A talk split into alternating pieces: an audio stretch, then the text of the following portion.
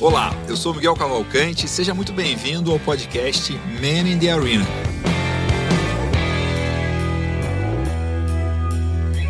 A gente fala aqui sobre empreendedorismo, sobre gestão, sobre negócio, sobre marketing, sempre trazendo empreendedores, fundadores de empresa, pessoas que têm a contribuir sobre esses temas e muitas vezes também saem temas que a gente nem esperava aqui nas conversas. Nesse episódio do Man in the Arena, a gente vai falar sobre diversos temas muito interessantes. Como fazer uma sucessão na empresa da sua família, como empreender a sucessão, como assumir a responsabilidade como sucessor de fazer o seu negócio, o negócio da sua família crescer, avançar, inovar. A gente vai falar sobre inovação prática, inovação simples, inovação raiz, inovação que funciona em qualquer tipo de empresa, em qualquer tamanho de empresa. A gente também vai falar sobre como criar a sua marca pessoal, como se tornar uma referência, ter um posicionamento muito focado em propósito, muito focado em causar o seu impacto no mundo e, e muito também sobre como identificar e como usar os seus talentos, as suas habilidades, as suas competências para criar o seu espaço, para gerar valor, para gerar contribuição e ter satisfação em tudo que você faz e ter cada vez mais capacidade de gerar resultado. Essa é uma conversa muito interessante com Arthur Rufino, CEO da Octa e autor do livro Inovação para Não Inovadores. Acompanhe que está incrível esse papo. Bom ter você aqui. Obrigado por aceitar o nosso convite. Alegria ter você com a gente aqui. Super prazer. Obrigado pelo convite. É, acompanho vocês há algum tempo, principalmente depois que meu pai passou com vocês aqui. Então, é, receber esse convite já mostra que eu andei um pouquinho na vida. Para mim, tem, tem um valor bacana. Maravilha, bom demais. Pra gente começar, até esse é um tema interessante, assim, o, o Geraldo Rufino é uma pessoa, tipo, uma marca nacional hoje, né? Tipo, conhecido, mais de um milhão de seguidores no Instagram. O vídeo dele no, no nosso canal, no, no Man Arena, hoje é o vídeo com mais views, né? Da primeira temporada entre 2010 e 2015. E como é trabalhar com um pai famoso, né? Como é começar a carreira com um pai famoso? Tipo, você é meio que filho do Pelé, assim, né? Como é que é esse, esse processo aí? Putz, é, antes do meu pai ficar famoso, meu pai já era essa figura que, putz, ele chega no lugar, ele preenche o espaço com aquela energia, etc. E eu tenho um problema de nascença que é, eu tenho o nome dele, eu, tenho, eu sou Geraldo Arturo Rufino. e aí, isso criou para mim vários problemas de autoestima, o que você pode imaginar de cobrança de família, tipo, a puta, se você é o próximo Geraldo, etc. Mas, ao mesmo tempo, quando eu comecei a aprender a lidar com tudo isso, principalmente terapia, eu amo terapia, eu usei muito isso na minha vida como ferramenta, começou a, a inverter. Eu tenho uma pessoa que me desafia todos os dias, que tem várias qualidades sensacionais que vão da resiliência dele, dessa energia positiva, do posicionamento, do, do, do trato com as pessoas, da comunicação dele, que é muito boa. E aí eu tenho essa referência para tá aprendendo junto ali. Mas quando eu comecei o processo de realmente suceder o Geraldo na JR Diesel, ficou claro de que um, o principal gap é qual é o outro propósito de vida que o Geraldo pode ter que não seja JR, né? E aí, nesse processo, foi muito observando esse comportamento dele que eu percebi essa que dava para dar escala para esse jeitão dele, né? Ele passava um terço do dia dele atendendo um amigo que não tava bem naquele dia, o cara passou lá para roubar energia. E aí eu falei, pô, vamos escalar esse troço. E comecei ele com um blog que virou um troço um pouco mais amplo no Facebook, que ele foi parar no Jô Soares, que foi no meu sucesso.com, ele explodiu. Então eu, eu, brinco que o Geraldo é a minha startup mais bem sucedida, que eu botei ele para correr da empresa e ele ainda se deu bem no caminho. que legal. Esse, esse é um ponto interessante, você falou disso, né? Tipo, ah, eu me sentia cobrado, tinha uma cobrança, tem o mesmo nome, isso tem um peso muito grande, uhum. né? A gente vê muitos casos de pessoas que têm o mesmo nome do pai, o mesmo nome do avô. Uhum. É, isso é, tem um peso grande. É, no agro, que é da onde eu venho, de onde eu trabalho, principalmente, a grande maioria, mais de 90% dos negócios são familiares, e então isso é, também é muito presente. A gente trabalha muito com isso, né? Porque uhum. gestão de fazendas envolve família, porque 95% ou mais das fazendas são familiares, né? Então, o que que. Me conta assim duas coisas chaves que você fez que te ajudou a virar essa chave, deixar de ser uma cobrança e ser um impulso, ser uma referência, ser um elemento que, que te coloca para frente, né? Até porque é aquele negócio, né? Filho de peixe, peixinho é, né? Você tem a genética, você tem a inspiração, você tem o exemplo, né? Exato. É, mas transformar essa cobrança é, e essa expectativa em referência e energia e, e exemplo é super difícil, né? Então... Sim. O primeiro desafio foi entender o meu pacote de qualidades e entender que estava tudo bem ser diferente do dele. Quando você vem de família grande, você tem muito aquela questão de ter poucas referências externas. Você vive muito naquele universo familiar e aí você não entende muito como é que funciona lá fora. O cara foda na família é o Geraldo. Então, se você não é Geraldo, você é fracasso. Então, foi muito um desafio de, ah, ok, Arthur, tá aqui o seu pacote de qualidades. E aí, uma vez que você já tem esse, passa a valorizar ele, vamos começar a utilizar esse pacote. E, já que você tem uma super referência aqui, vamos aprender as que você não tem. E aí, isso foi um, um desafio muito de uma construção interna. Arthur, como que você separa as coisas? Ok, o Geraldo é muito bom, mas você vai aprender o que ele é bom e também vai usar o que você é bom. Isso aí colocado, o que começou a acontecer? Veio aquela arrogância natural do sucessor, né? O sucessor ele se acha muito, ele se acha extremamente inovador, tudo que ele traz é muito foda e o que tá pro passado é, é ultrapassado. Deu muito pau nesse período, né, de, de, desse meu posicionamento mais incisivo. Essa, essa descoberta da minha autoestima tá, fez, fez um pouco mal para essa relação. E aí veio outra fase de desenvolvimento de inteligência emocional mesmo, que estava relacionado a dois grandes pontos. Primeiro, desenvolver a consciência de que a sucessão é minha responsabilidade, não, é, não dele. Quem tem que deixar esse troço confortável para alguém sou eu em relação a ele. Como é que eu deixo meu pai tranquilo para em algum momento abrir mão dessa cadeira? Né? Então eu tinha ali desafios de comunicação. Como é que eu deixava ele confortável nesses espaços? Me caiu a ficha de que, se não me engano, a gente tem 27 anos de diferença, 24, alguma coisa assim. Nunca mudou a diferença. Sim, sim, sim. Do, do, do D0 é até cada, hoje. Cada vez menos tempo, parece menos, mas aí a diferença é a mesma, né? Então tem muito isso. Para ele, ainda sou eu sempre serei bebê. Eu sempre, sempre terei aquela posição. Então, eu tinha que ter essa empatia, né? Eu acho que a grande palavra é empatia e flexibilidade aqui, para realmente transformar aquilo que vira briga todo dia num negócio profissional, mas lembrando sempre, não dá para ser 100% profissional. É pai e filho ali, é, é relação de carinho. Então você precisa achar uma formulazinha ali de qual que é a comunicação ideal entre pai e filho ali, mãe e filho, etc. Segundo ponto é quando eu conseguir abrir mão do reconhecimento e pensar no resultado da empresa. Então, legal. É, aqui me matando, fazendo, acontecendo, blá blá, e no final o Geraldo releva tapinha nas costas. Dane-se. Se você está preocupado realmente com o resultado da empresa, quem vai ser reconhecido por isso, pouco importa. A questão é, a coisa vai ser implementada, vai ser boa para a empresa? Show. Então foram dois universos aqui que eu acabei enfrentando. De novo, eu vou, acho que eu vou mencionar nesse papo aqui umas 20 vezes terapia, porque foi o espaço onde eu, eu recorri. Eu falei assim, cara, deu pau aqui, é, me ajuda a perceber o que está acontecendo. Mas tudo isso é baseado em humildade, porque no final do dia, se eu continuasse naquela posição do, do sucessor que fala assim: ah, meu pai é difícil, ele não deixa nada acontecer aqui dentro, ele gosta de manter as coisas ultrapassadas e eu sou muito foda e ele não tá me ouvindo, porra, é, eu ia estar tá batendo de cabeça até hoje lá atrás. Né? Arthur, incrível isso, ah, incrível. Assim, eu trabalho muito com esse tema sucessão, né? Eu tenho muitos clientes, muitos alunos com essas questões, com esses desafios, e você trouxe uma maturidade muito interessante coisas que eu nunca tinha visto um sucessor falar com tanta, tanta clareza e esse, esse ponto. Em que, em que momento foi essa, essa virada? Você tinha quantos anos que você, tipo, deu esse clique, assim, de falar, puxa vida, do sucessor arrogante pro sucessor humilde, assim, né? Para você deu o um nome, é um nome forte, mas é, provavelmente você não era, não era arrogante, mas você tinha cheiro, né? Aparecia uhum. em algumas situações, algumas, alguma, alguns gatilhos, né? Algumas sim, situações sim. que deviam ativar isso aí em você, né? É, eu devia ter ali meus 26, 27 anos mais ou menos nessa fase. Puxa vida. Eu comecei cedo na empresa, né? Mas eu estava vivendo desafios é, que também ajudaram nesse período. Qual era a questão ali?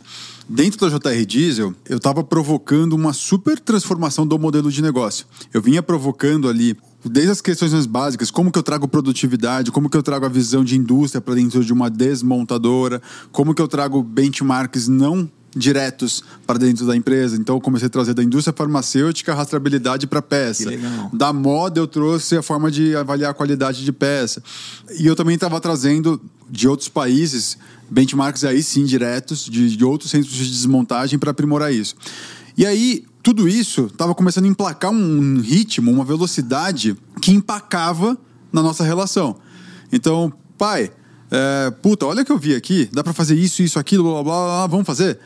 O que, que ele estava ouvindo? Ele estava ouvindo um, um, moleque mimado é, falando que ele estava errado em algum momento. E realmente. Era o filhinho dele ainda, né? Porque isso tem o nosso do pai sempre olhar pra Exato. gente como uma- o bebê, a criança, né? Tipo, E aí, olhando pra trás agora, eu percebo que sim, minha postura ali era de tipo, você tá errado e esse é o jeito certo. tinha uma, tinha uma, eu- uma coisa que eu vejo muito. E, e é uma coisa inconsciente e não falada, mas que transparece e que a geração mais velha se incomoda muito, que é eu vou provar que eu sou melhor. Eu vou te mostrar como é que faz as coisas. Você vai ver como é que vai ficar bom. Quando você deixar eu pegar o, o volante do, do caminhão, no seu caso, né? É, você vai ver como é que o negócio vai andar melhor. E essa é uma sensação muito ruim, né? Porque, claro que você vai trazer novidades e tudo mais, mas tudo que você está fazendo ali também é construído no ombro de gigante, né? Exato. Em cima de coisas que ele já tinha feito. Né? Se, não, se ele não tivesse montado a JR Diesel, você não tinha como inovar em cima da JR Diesel, né? Exato. tinha, né? Então tem esse. Eu tinha plataforma ali, tinha né? plataforma, né? Eu tinha plataforma pra brincar. Mas é questão, uma coisa que a gente sempre reforçou muito, e meu pai trouxe muito isso como uma entrega de valores, né? A gente tinha um troço que eu, eu, eu dei o nome depois, que era a regra do beijinho. que que é? Muito bom, quero saber como é que é. A parada era a seguinte: não importava o tamanho da briga durante o dia ali na empresa, brigar era, era permitido, mas acabou o dia, tinha que dar beijinho.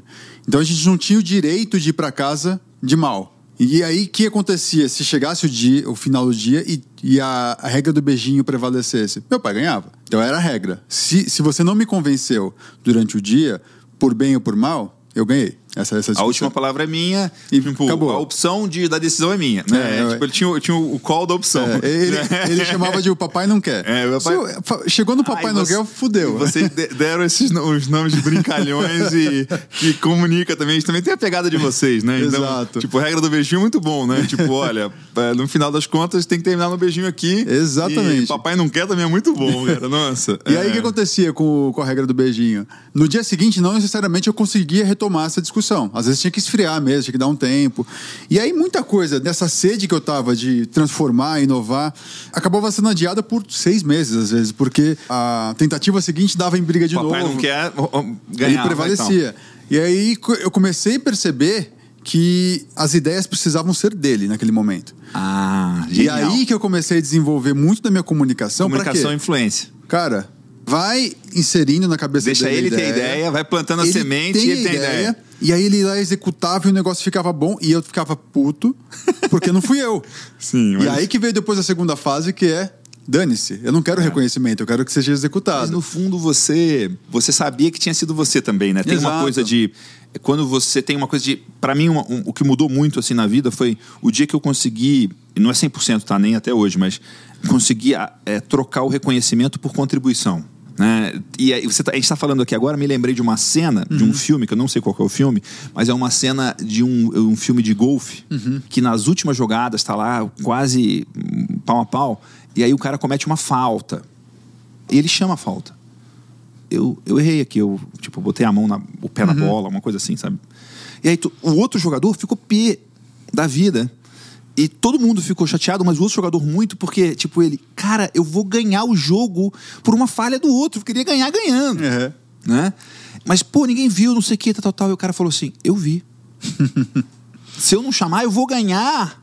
E eu vou ficar pra sempre pensando, pô, eu ganhei, mas isso Por uma aqui falta. É, por uma falta que era a minha falta. Não, não, não é justo eu ganhar. Então, Uhum. e, e essa mesma coisa quando você consegue virar esse jogo pra isso, né? De a ideia não foi minha, mas foi, né? Então deixa quieto, porque quem tem a habilidade, quem trouxe o valor, quem trouxe a contribuição fui eu. Ninguém tá vendo, mas eu É. sei que, que o ponto é meu, né? Exato. A jogada inicial foi minha. Mas é, é uma maturidade incrível conseguir fazer isso, né? Não é fácil, né? Falar aqui é moleza, né? É. Mas. Não, e, é- e é muito isso, né? A terapia me ajudou a aprender a sintetizar esses comportamentos naturais do meu pai para dentro do meu. Então, assim, o que não era natural para o Arthur, o Arthur não sabia, por exemplo, se comunicar de forma excelente como meu pai se, se comunica. Não era natural para ele. Eu fui lá observando meu pai e aí eu consegui sintetizar isso e eu tenho a minha versão Ah, de uma é? boa comunicação. Que legal. O Geraldo, ele é um positivista nato. Ele não sabe o porquê e de onde saiu o positivismo. Eu adaptei aquilo, eu tenho a minha versão sintética daquilo, que é um positivismo que sabe olhar para risco. E aí eu, co- como que eu estou versão sempre... 2.0 da parada. Exato. Como é que eu estou sempre preparado para a catástrofe e acreditando que o melhor vai acontecer. Então é um, é um pessimismo estratégico ali. virou, virou uma diversão. Para mim é hobby hoje o desenvolvimento pessoal. Como é que eu é, busco nos outros e, e, eu, e, isso é uma coisa que eu gosto muito, é aprender de qualquer um. Então, Modelagem, né? Você vê o que, que o outro faz, filhos. que eu faço muito bem, que ele faz muito bem, que de alguma forma me serve, né? Exato. O que você fez com seu pai, né? Você não Exato. copiou seu pai. Exato. Você pegou elementos dele e acoplou no seu jeito, e aí ficou muito mais natural, muito mais você e que funciona muito melhor, né? Você acaba aprendendo de qualquer pessoa, né? O cara é, tá acima, abaixo de você, você tá no mesmo nível. O cara é mais novo, mais velho. Eu aprendo com meus filhos, eu aprendo com gente sem claro. instrução. Então é, fica um ambiente gostoso. Porque você está sempre. É, tudo que você toca, de alguma forma, você absorve coisa boa para sua versão. Acho que as pessoas falham muito de é, buscar referências e querer fazer igual aquela referência. Sim. O cara tem outro contexto. É uma cópia, a cópia não funciona. Não funciona. É. Tipo, como que eu conseguiria ser outro Geraldo Rufino se eu não nasci na favela?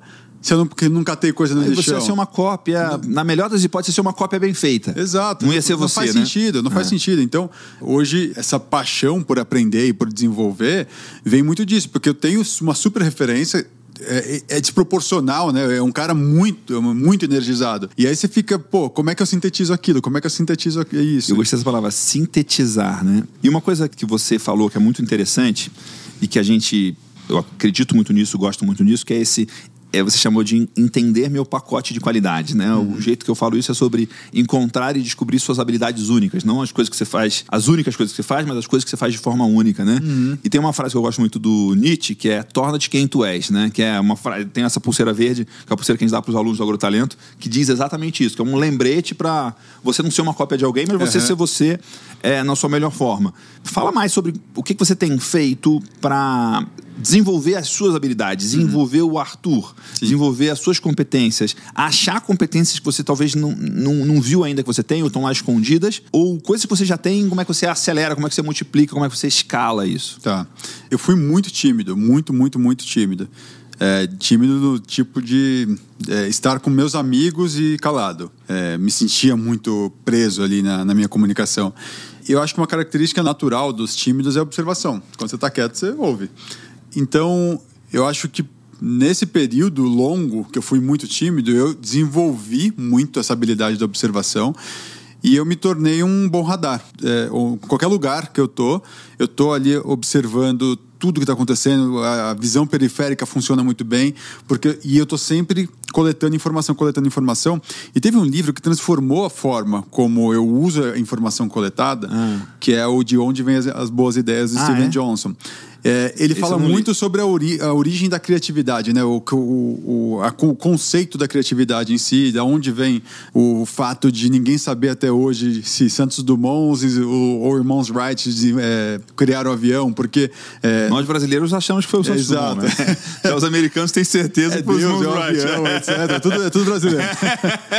Mas no final do dia, a questão é que é, naquele momento da história estavam disponíveis as informações necessárias para a criação do avião. E estavam tão amplamente disponíveis que na França e nos Estados Unidos, ao mesmo tempo, a coisa aconteceu.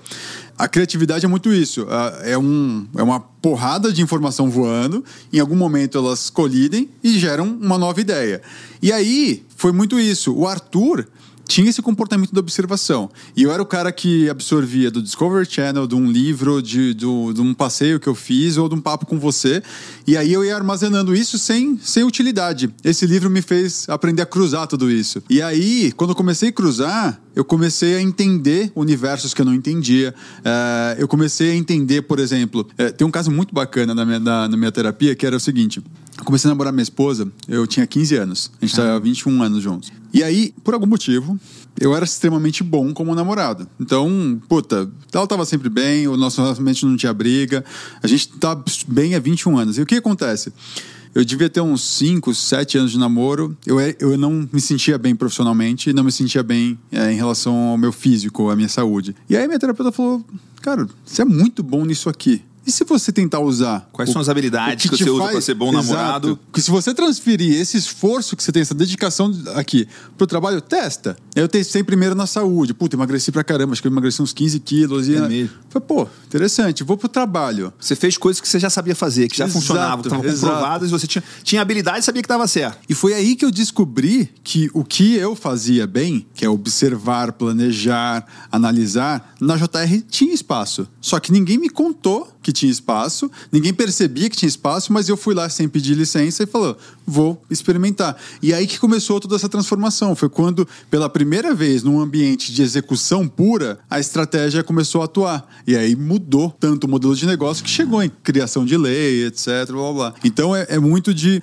como usar esse olfato apurado, essa observação massiva é, em informação útil. Porque não adianta você ficar coletando e não colocar em prática nada, né?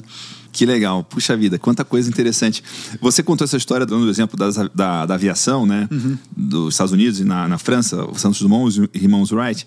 E eu li, tem menos de uma semana que eu li um texto muito interessante sobre que essas inspirações, talvez a pessoa não acredite ou não disso, mas é um, é um jeito de olhar bem interessante que fala que são inspirações divinas. Tá. Né? Que tem pessoas que estão mais abertas a receber esse download, uhum. né?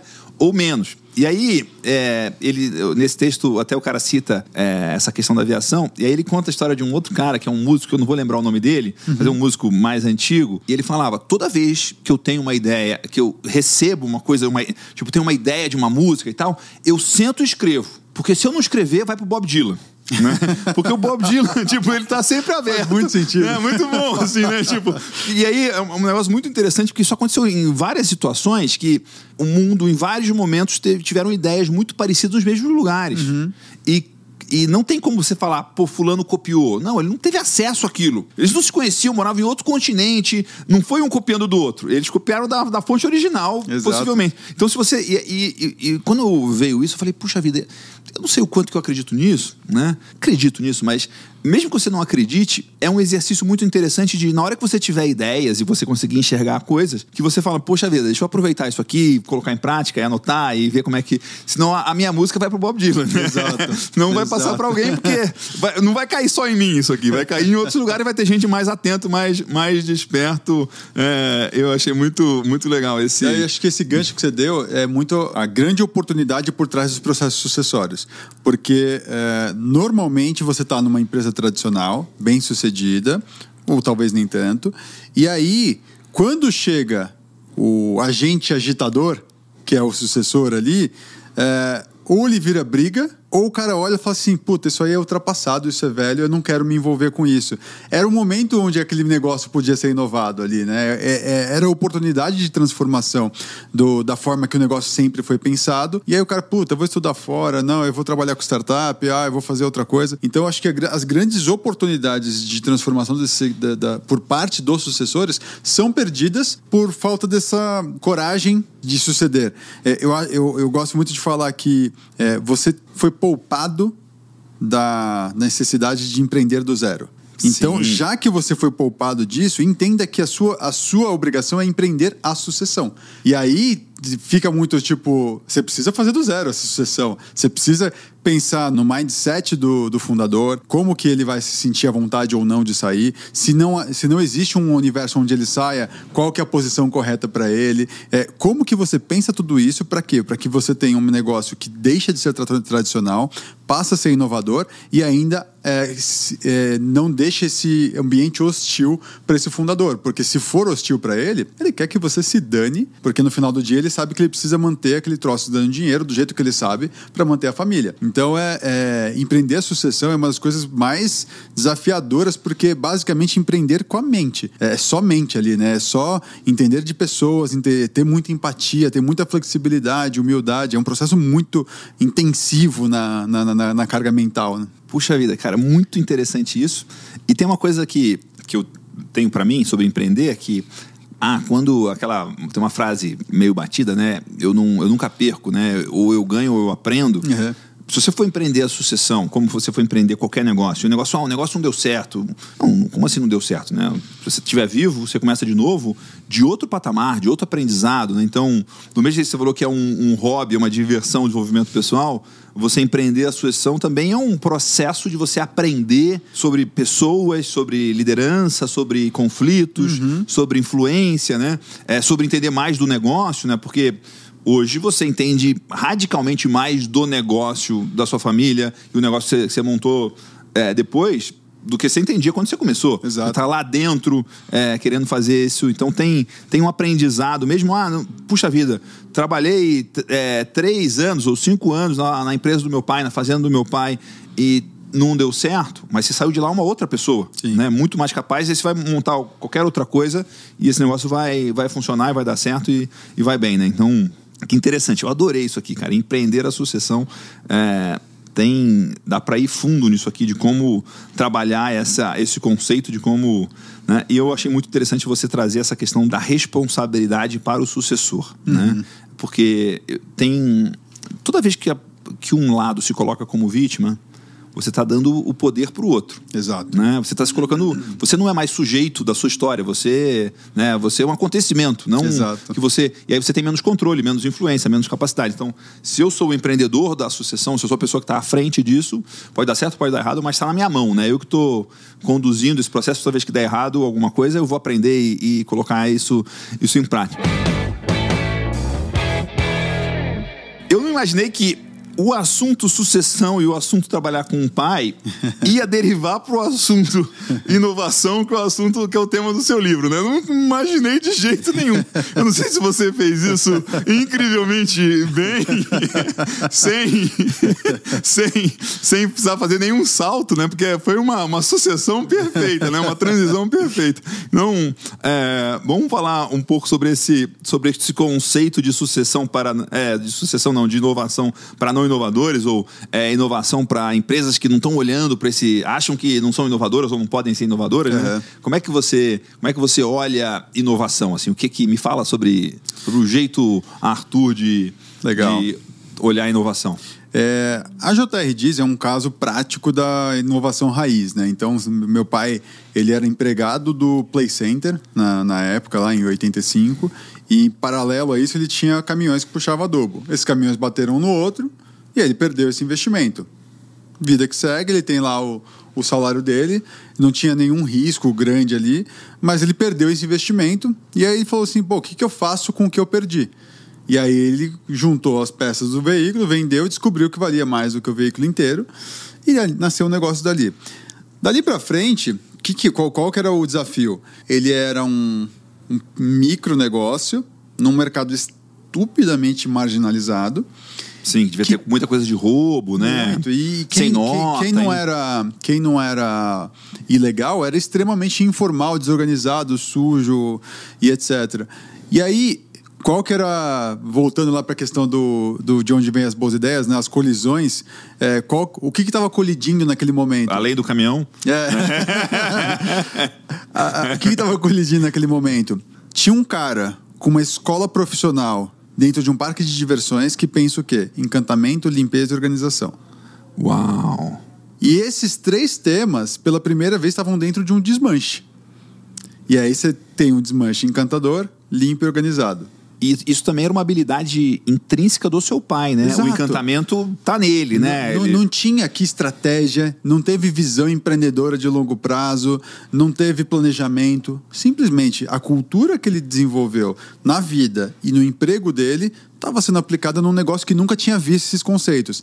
Isso é inovação para mim. Claro. Isso é inovação, é você fazer o mesmo O Steve Jobs, que é considerado um dos grandes inovadores do mundo, a, a grande maioria das coisas que ele criou foi assim, né? É? Aquele, aquele cabo de carregar o MacBook por ímã. o MagSafe. É, o MagSafe ele copiou de uma panela elétrica japonesa, né?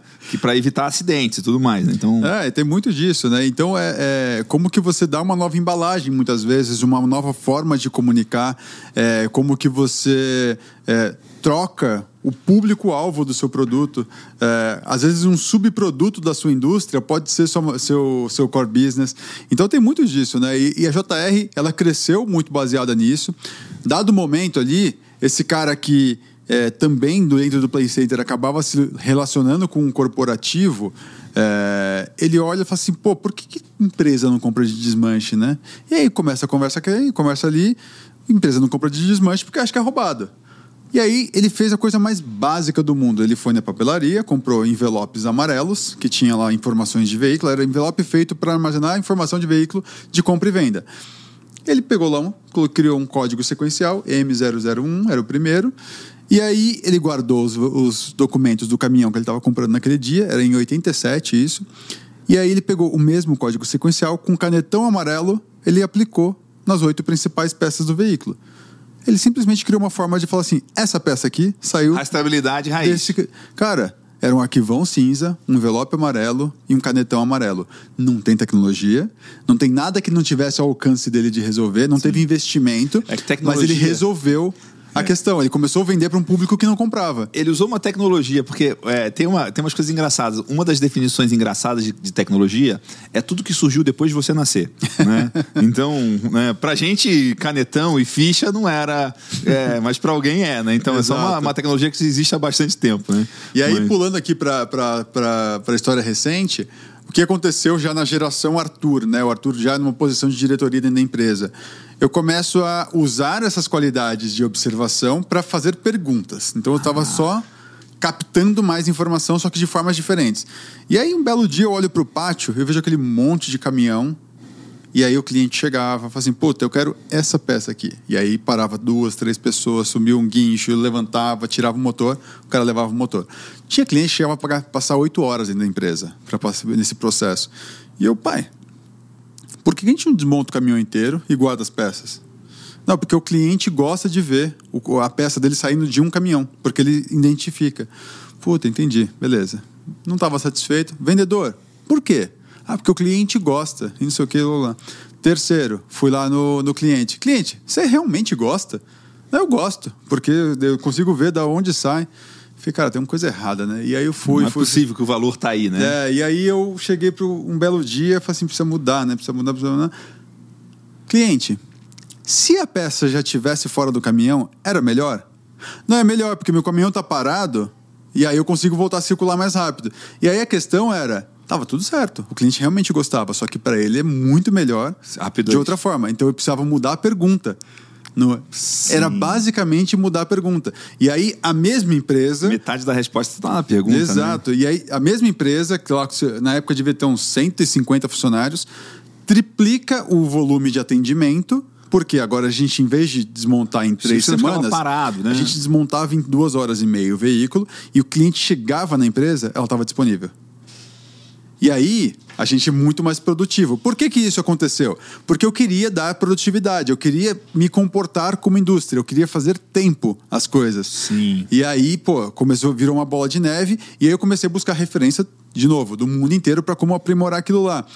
Novamente, eu não trouxe ciência de lançar foguete, eu só fiz uma alteração na pergunta, e isso ajudou na, na, na definição do que, que eu ia fazer nos próximos anos. No, no, em outro momento, qual era a questão? O, o, o desmanche, ele é, é intimamente é, é, relacionado à polícia.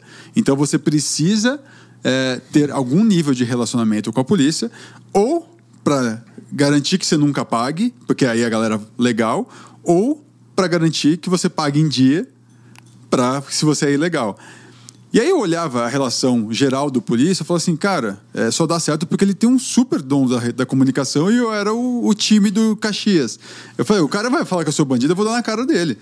Eu não tenho essa, esse jogo de cintura do meu pai. Meu pai consegue mostrar tudo, o cara vai embora entendendo que estava tudo certo. Eu falei assim, a empresa precisa se vender. E aí, intuitivamente, de novo, não foi visão empreendedora, não foi, eu gosto muito de, de desconstruir essa Sim. imagem. É, eu comecei, tudo que eu fazia de reforma, de piso e etc., eu tentava vender limpeza e transparência. Hum. E aí, sem querer, de repente, todos os prédios da empresa onde tem administrativo eram de vidro. É, todas as salas tinham divisórias de vidro. Quando eu criei a, a, a, nova linha de produção, as divisórias entre o cliente e aquilo era de né? vidro. E aí qualquer pessoa que chega hoje na empresa, não tem nada que ela não consiga ver sozinha. Não tem onde esconder uma coisinha lá dentro. Todos os portões, tudo é de vidro. Então, isso foi intuitivo, não foi estratégico, não foi bem, foi pensado simplesmente, cara, eu preciso permitir que qualquer pessoa veja qualquer coisa aqui dentro o tempo todo. Então, tudo isso foi, é, é, aí isso para mim é inovação, é, é, é, a forma de entregar, é a forma de comunicar, é a forma de fazer usando os recursos que você já tem em casa. Então, quando a gente tenta conectar aqui no livro, o que, que eu fiz com um modelo de negócio da JR algumas vezes? Eu desmanchava esse modelo de negócio. Desmanche. e aí eu dava novas, no, é, novas aplicações para o resultado dessa desmontagem. É igualzinho o caminhão. O caminhão está lá batido. Para você, ele não vale mais nada. Talvez ele valha 10, 20% do que ele valia. E aí vem o negão, compra esse veículo. E aí, dando destino novo para cada uma daquele, daquelas peças ou dos recursos da sua empresa, ele passa a valer 100% da tabela de novo. E aí você tem um ágil. E aí qual que, é, qual que é o grande desafio com a sua empresa hoje? Você está acostumado de que a sua fábrica de linguiça, você põe porco aqui, sai linguiça aqui. E aí você tem um recurso no meio que chama máquina de fazer porco virar linguiça. É, tá, super, tá tudo bem, tá funcionando. O mercado já se acostumou com isso. O que, que é inovação aqui? E se eu colocar uma galinha? E se da outra ponta eu, colocar, trocar a, o bocal e em vez de fazer linguiça, eu faço sei lá o quê? Presunto. É, é, é muito de brincar com, com os recursos que você já tem para tentar obter resultados diferentes. E se eu alugar a minha máquina, parar de criar porco e simplesmente vender a capacidade produtiva? E se eu virar o agregador de porcos? E aí eu vou juntar fazendeiros, e aí você vai é, no e se, e se, e se, e você vai percebendo que muitas vezes aquilo que era o seu produto central, que era a linguiça, ele, ele é commodity, você está brigando com o mercado. Mas a sua habilidade. habilidade de fazer linguiças como ninguém pode ser alugada, pode ser ampliada, pode ser escalada. Então é muito esse tipo de coisa que é como eu reutilizo meus recursos, dando novo, novo propósito para cada um deles. Puxa, que legal. Tem uma coisa que eu gosto muito de fazer, que a gente faz com, com aluno, com cliente e tudo mais, que é uma que a gente já falou, que é essa questão de descobrir suas habilidades únicas, né? Uhum. O que, que, você faz incrivelmente bem, quais são as suas qualidades, suas competências, seus talentos. E a outra é fazer uma revisão, isso a gente faz para pessoa, mas porque uhum. a maioria das, das pessoas fazem para empresa, mas a gente faz para pessoas que é fazer uma, um inventário de ativos. Puta, é né? isso. É exatamente O que, que você isso. tem de ativo, relacionamento, competência, conhecimento, base de clientes, histórico, nome do seu pai, né? nome da família, marca, é, N coisas. E toda vez que a gente faz esse exercício com alguém, a pessoa olha e fala assim: puxa vida, tal, tal coisa, eu nem lembrava que eu tinha.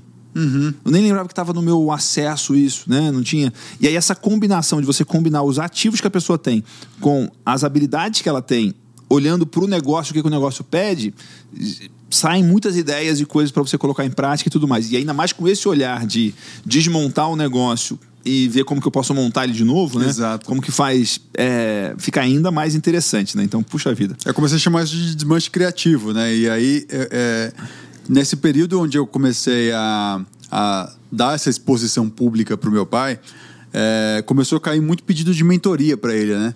E, de novo, o Geraldo é, é um gênio intuitivo. Sim. Ele não sabe o que ele sabe, ele simplesmente vai lá e faz. E aí. As, as ele pessoas... sabe intuitivamente, ele não sabe o nome do negócio, né? É, e assim, ô, Geraldo, como é que você fez tal coisa? Ele não vai saber te explicar. Ele vai lembrar da, da, de grandes eventos, etc., mas qual que era a estratégia por trás disso? Por mais que você não tenha pensado, o que aconteceu aqui? Ele não sabe. Ele Sim. simplesmente não sabe. E tá tudo bem. Esse é o estilo dele. E funcionou, né? Funcionou e continua funcionando para outras coisas. Então, é, qual era o desafio ali? Ele negava as mentorias e jogava para mim. E que comecei a perceber? Fiz 50, fiz 100, fiz 200 e eu não, eu não conseguia entender como é que eu ajudava negócios tão diversos.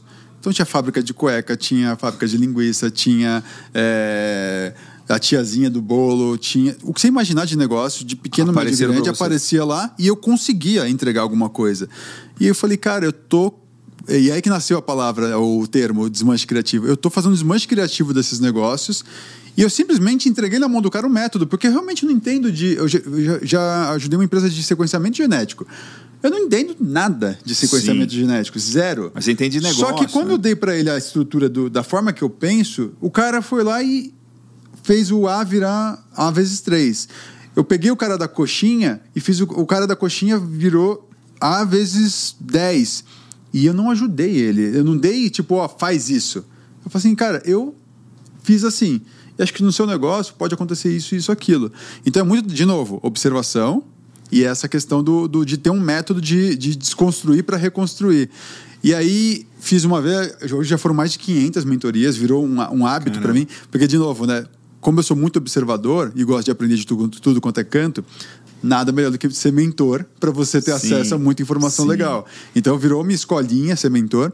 E aí um belo dia, a, a, Roseli Boschini, que é a, a CEO lá da editora Gente, que fez os dois livros do meu pai, virou para mim, ela é super bocuda, ela falou: Você é um puta do egoísta compartilhar o que você sabe, só porque você tem nojinho de ser. de Você prefere ser low profile, tem nojinho, nojinho de ser famoso. Provocou, né? Chute na canela, né, Roseli, né? Eu, eu, não tô nem aí pra ser famoso, mas é, ela me incomodou com o negócio do egoísmo. Eu falei, ah. realmente, é, eu, eu sei algo que pode ajudar as pessoas e eu tô guardando. E é aí que eu comecei a construir realmente o livro e é aí que nasceu Inovação para Não Inovadores. Que legal. E, puxa, é muito curioso porque eu tenho eu tenho muitos pontos de contato com mundos diferentes, né? Uhum. Eu nasci no mundo da pecuária, fiz agronomia, tenho ligação com agro, ao mesmo tempo que, por N motivos, tem ligação com startup, com marketing, com tecnologia. Então, uhum. eu bebo em fontes muito diferentes. E eu vejo que eu consigo contribuir para pessoas de marketing, pessoas de startup, com coisas da pecuária, uhum. com coisas de uma visão de longo prazo, né? Tem, tipo, a minha família mexe com gado há mais de 100 anos. Então tem uma coisa de tipo, longo prazo, de resiliência, de perseverança, uhum. né? De, e internet, 10 anos é uma eternidade, né? Exato. Mexo com internet há 20 anos. Um dinossauro da internet. é, mexo com pecuária há 20 anos. Um iniciante da pecuária. Exato, o cara tá aprendendo. é, tá começando, assim, o cara tá... Então, é, é, é, tem uma série de coisas e, e você também tem muito isso, né? De esse, essa, tem essa curiosidade, tem esse interesse. Então, onde que o Arthur está indo buscar novas visões e novos olhares para sempre se manter afiado e se manter renovado ou, tá. ou fresco no sentido de o, o produto né uhum. tá, tá, atual né eu tenho usado muito é, tanto é, eu acho que eu tenho usado muita comunicação eu, eu, eu, eu busco é, desenvolver essa influência e, e, esquece um pouco o universo seguidor, né? É, como que eu me posiciono de forma a ser percebido como um ativo em determinadas áreas, é, para que eu seja sempre bem-vindo nas rodas que eu decidi sentar. Perfeito. Então, é... seja interessado para se tornar interessante e Exato. gere valor para que os relacionamentos aconteçam. E aí é aí que eu aprendi a magia do networking, né? O networking é muito é, o que eu posso fazer por você. Exato. Como eu saio te ajudando. Eu nunca pedi nada para ninguém, não gosto de pedir.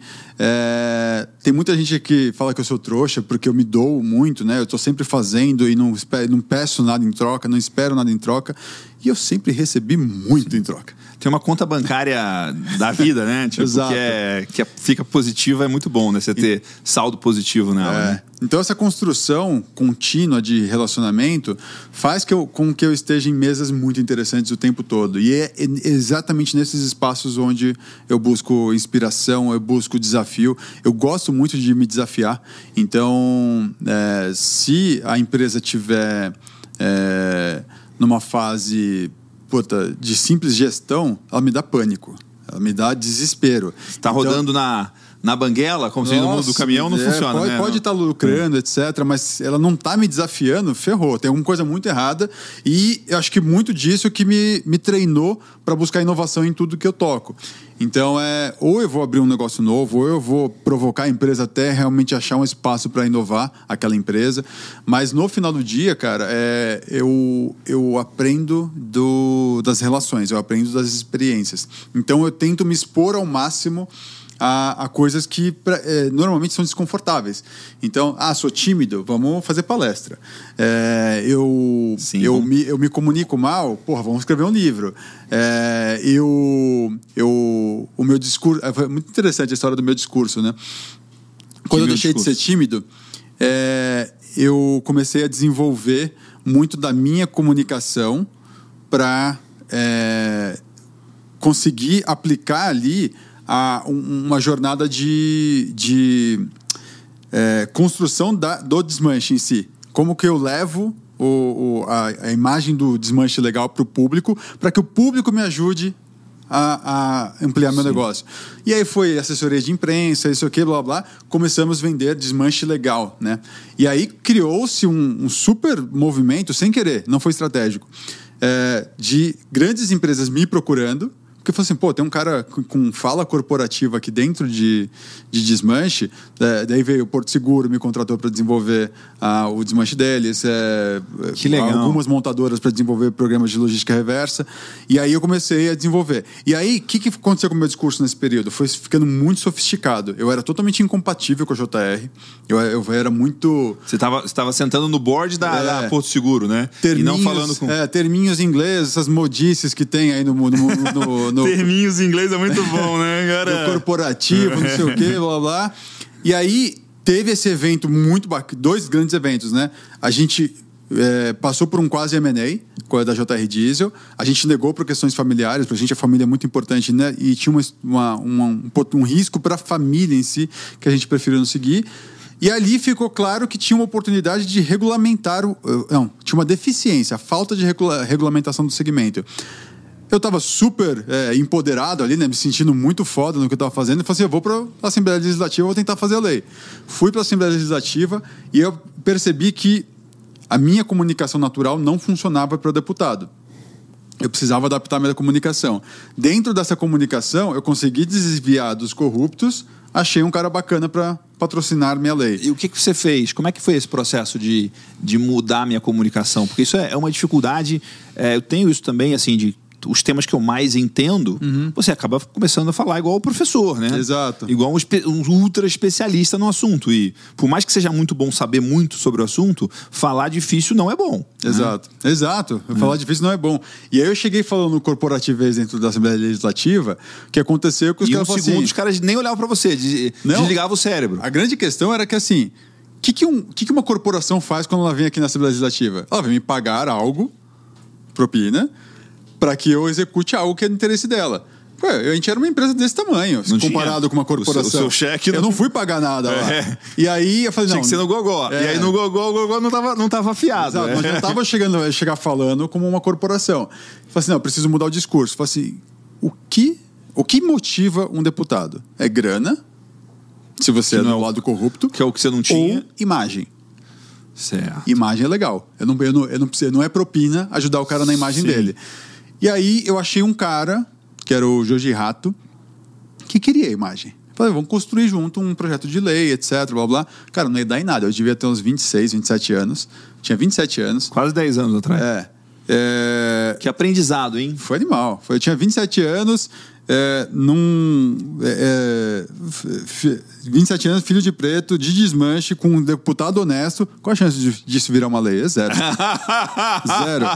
E aí o que aconteceu ali foi que, em março de 2013, tentaram proibir o nosso segmento.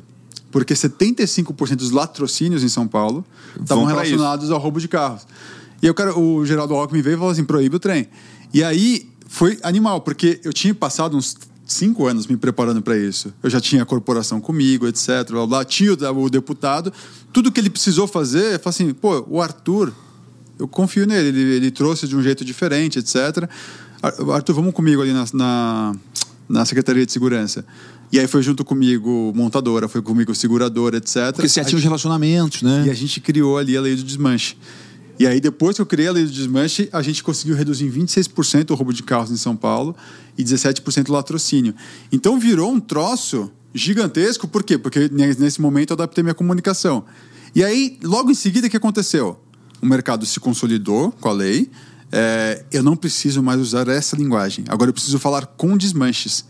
Porque eu preciso ajudar a galera a se organizar, Sim. a atender a lei e ampliar esse impacto. O propósito ficou Pra claro na minha subir a cabeça. maré pra todo mundo pela e, primeira e também vez. pra você ter concorrência boa, né? Exato. E aí eu falei assim, bom, agora eu preciso simplificar meu Ainda discurso. mais. E aí que eu comecei a me matar para tirar esse monte de termo. Eu não falo coisa em inglês, eu não falo é, siglazinha, etc. Eu não falo nada que tem no MBA. E a galera começou a me entender. A galera começou a me entender. Fala falei em português, né? Você fala, você fala uma coisa que eu, Exato. uma criança entenda, que alguém que não estudou pra caramba entenda, né? E Tem- foi aprimorando isso que eu melhorei minha comunicação e passei a ouvir pessoas que eu não ouvia. O desmanchinho. E aí que nasceu a Octa. Ah, A Octa ela vem para organizar essa galera, ela vem dar oportunidade para a galera com tecnologia, com metodologia, etc. Então, as oportunidades que eu tive na minha vida, quase todas são relacionadas à comunicação, ajustes na comunicação. E a observação também. Observação. E a, o, o defeito de ser tímido, que é o ponto inicial de tudo. né? Exatamente. De você usar habilidades e, e não é nem mais do que só pensando em habilidades, mas pensando em características que você tem, né? Então, Exato. cada característica pode ser uma qualidade ou um defeito, depende de como você se coloca, como você des- desenvolve, como você aplica aquilo, né? Então, Exato. timidez que provavelmente as pessoas vão achar que ser muito tímido é uma, uma coisa prejudicial, Uhum. você conseguiu transformar de um- uma série de coisas e outra coisa também é treinável, né? A comunicação é treinável, né? Totalmente. Você pode aprender, você pode melhorar, você pode se desenvolver e você está fazendo isso o tempo todo, né? Então, que interessante também que você conseguiu falar em diferentes públicos, subir e descer o discurso É. é, à medida que isso é necessário. falar né? que o mais difícil foi descer. Sim. Subir não foi tão difícil. de- Descer foi treta. Descer foi treta. Que legal. E é muito Legal. disso que tá- acabou acontecendo com o livro, né? Quando chegou 2020, que estourou a pandemia, é, eu tava empurrando com a barriga o livro ainda. A editora me matando ali. E aí é, eu falei, puta, o livro não tá pronto. E a galera tá precisando dessa informação hoje. Sim. E aí eu comecei a escrever no LinkedIn. Eu, todo dia eu soltava um post no LinkedIn de coisas que eu tava vendo no dia a dia que podia servir pra galera na ultra simplificação da linguagem. E aí, puta, começou a funcionar super bem, a galera eh, tra- trazendo uns feedbacks E a muito sua comunicação bons. tava boa, né? Exato, e a galera trazendo feedbacks muito bons. Pô, eu consegui resolver isso aqui do meu, da minha coxinha, meu congelador ali que tava travado, agora tá indo, blá blá blá, você salvou minha vida. E aí a grande questão de tudo isso é que, primeiro, eu vi que eu precisava tirar o livro do papel. Ou pôr no papel, né? É, pôr Da no cabeça. e, e realmente executar para começar a entregar isso, mas sem querer, e realmente não foi, não foi estratégia, é, eu criei um público que nem sabia quem era meu pai. Que foi muito legal. Sim. Que era a galera PME focada em vencer a pandemia. Como que eu vou sair desse baita BO que eu me meti? É, porque o que eu comecei a levar de principal recado?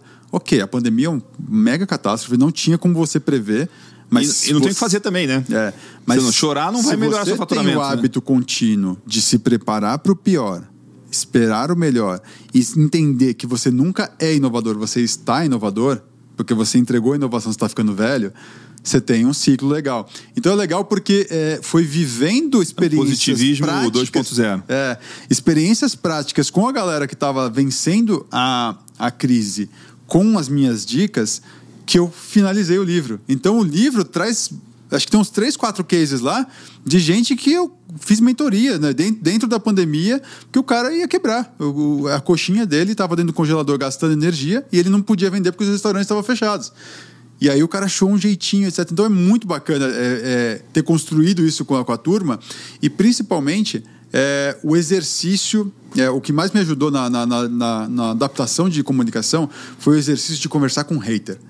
Ah, é? Como que é isso? Toda vez que aparecia um minha, minha comunicação nunca provocava ninguém. Tipo, Sim, ah, você não esse tinha, mercado é ruim. não era muito gatilho de provocar, ser um cara da sentido. polêmica, nada disso, né? Então, Mas vez- mesmo assim, se atraía hater? De vez em quando aparecia um cara, tipo, falava uma bosta ali, tipo, ah, você fala isso porque você não tem contexto, ou você não viveu. Você- o cara queria É que o cara- provocar. porque o cara tá passando, imagina, um cara que faz Ele tava- isso. ele tava você é um cara as- super boa gente, do bem, positivo, né? Um negócio. Você não usa o gatilho da polêmica, da briga e Exato. tal. Mas o cara devia estar passando por um problema terrível na vida dele, que tudo tava sendo gatilho pra ele. Exatamente. E ele precisava xingar alguém, né? Foram poucos. Acho que em um ano ali de, de textos de LinkedIn, deve ter sido uns quatro, cinco caras. mesmo? É, todos eles eu chamei no privado. Assim, me explica o, o, o que te incomodou. que Eu quero realmente entender. Eu não, não, não quero brigar, eu quero entender. Não, porque não sei o que, blá, blá, blá, blá. E aí eu lendo, eu falo assim, ele não entendeu o que eu quis Sim, dizer. O cara E tá não é tão- culpa dele. É tá culpa tão minha. nervoso e- É. e, talvez não tenha nem interpretação de texto também, né? É. Então, não é culpa dele, é culpa minha. Eu falei, e aí eu falo assim, deixa eu escrever de forma diferente a mesma coisa. Você não acha que assim, assim, assim, assado? Eu falo assim, é isso que eu penso. Eu vi que eu tinha uma oportunidade imensa naquele momento de melhorar de novo a minha comunicação. Nossa. E aí foi legal porque todos esses quatro, cinco caras viraram até seguidores depois, porque Que legal. eu, eu simplesmente é, trouxe o cara, falei assim, "Me- nossa, me ajuda a entender onde eu errei para você não entender o que eu É, o a responsabilidade, queria dizer." de novo, a responsabilidade do, do- é o do sucessor e a responsabilidade é do comunicador. Exato. Então, assim, eu tinha, eu tinha uma responsabilidade que é como que eu não, eu não sou aqui o cara que vai te falar. Professor de Deus, fica dando, ensinando lei, é, regrinha e Exato, tal. Exato, né? e muito da responsabilidade. É para você largar seu emprego e empreender? Não, não faça isso. Ah. Mantenha a sua segurança da sua família. Tá empreendendo? Põe todas as fichas numa coisa só? Não, não faça isso. É como que eu te falo, eu sou o anti-fórmula, né? É, sai dessas, dessas, dessas fórmulas mágicas que vão te deixar Sim. rico e você vai crescer muito rápido, não sei o quê, e vão pôr pé no chão. É, ferramentinha para você fazer o básico bem feito o tempo todo. E a cadência de fazer o básico bem feito o tempo todo te dá sucesso. Então é- é eu não sou superior, eu não sou mais inteligente, eu não tenho mais skills que, que você, eu não tenho nada diferente do que eu. E o que eu estou te trazendo aqui foi como a, esses ajustes de comunicação, visão, posicionamento me ajudaram a enfrentar momentos onde os recursos que eu tinha em casa era a única coisa que eu tinha, eram escassos, e isso foi base para inovação. Então você está ferrado aí? Eu já, quando eu tive ferrado, eu fiz isso. Tenta. E eu não estou te cobrando nada por isso, vai lá e tenta. Então foi muito legal porque criou muita, a- a- um casamento com a galera e foi muito legal, porque quando a Octa ficou de pé, agora no final de 2020, é, sem querer, de novo, sem estratégia, eu criei uma puta marca empregadora do Arthur. E aí eu abri sete vagas simples para a Octa. Era o começo da empresa. Eu tinha acabado de estruturar lá. Eu tive acho que 1.100 candidatos para as vagas. E aí era muito isso. É, eu me posicionei de uma forma bacana, humana e etc. Pessoas querem que trabalhar Assim, com eu quero você, trabalhar com né? esse cara de qualquer jeito. Então foi muito legal porque não foi planejado e virou um troço muito bacana. Porque hoje eu posso é, me dar o luxo na Octa de contratar só gente que compra forte nosso propósito. A galera vem aqui, tipo, eu vou. Alinhamento de valores Eu vou sair né? dessa Big Four aqui e vou trabalhar com o Arthur, porque o Arthur vai transformar esse troço aí. Então é muito legal você ver que a galera vem, não é, pela, não é pelo salário, até porque Sim. startup não paga. Bem, Sim. É, startup não te dá segurança, não te dá estabilidade. A galera tá largando empregos muito interessantes para assumir desafio com a gente. Então tem muito disso, né? Que legal. Vou querer falar mais sobre esse negócio da marca, na marca empregadora, marca pessoal. Mas me fala aí duas coisas chaves que funcionaram, estão funcionando é, no processo de lançar o livro, de fazer o marketing do livro, de posicionar o livro. né? Lançar livro é uma coisa difícil pra caramba, Sim. né? Tem milhares de livros lançados todo ano, né? Você é o seu primeiro livro, e tudo mais. Como é que o que que o que que você recomenda assim? Quais são os? Me conta assim. Cara, eu, eu vou te dizer que eu não sou é, experiente o suficiente para garantir uma super venda de qualquer livro. O livro do meu pai, apesar de eu- ter criado a carreira do meu pai, etc., os dois livros, né? Eles já acumulam umas 100 mil cópias, mais ou menos, vendidas, que é um livro Que é um número baita muito bom. número pro Brasil. Dizem que qualquer livro acima de 10 mil no Brasil é um super case e o negão tá indo super bem. A grande questão é que é, o livro do Geraldo, e, eu, e eu vejo muito parecido com o livro do Arthur, eles são vendidos com a necessidade das pessoas em aprofundar algo que nós provocamos. Então, é, o Geraldo ele te, te inspira, ele te estimula, etc. E de repente você descobre, talvez ele nunca tenha te falado isso, você descobre que ele tem um livro explicando isso. Se você é leitor e foi impactado com aquilo, a tendência é que você queira consumir isso para colocar na em prática na sua vida. O que ajudou muito no Inovação para Não Inovadores é que, diferente dos livros do meu pai, que são muito livros de inspiração, Sim. o meu ele tem cara de manual. Manual prático de inovação para empresas tradicionais, empresas PME, empresas que não estão é, normalmente no radar da inovação. Então, é, tem um cara, é óbvio, com um alcance muito menor que o do meu pai, né? É incomparável o número de seguidores e influência.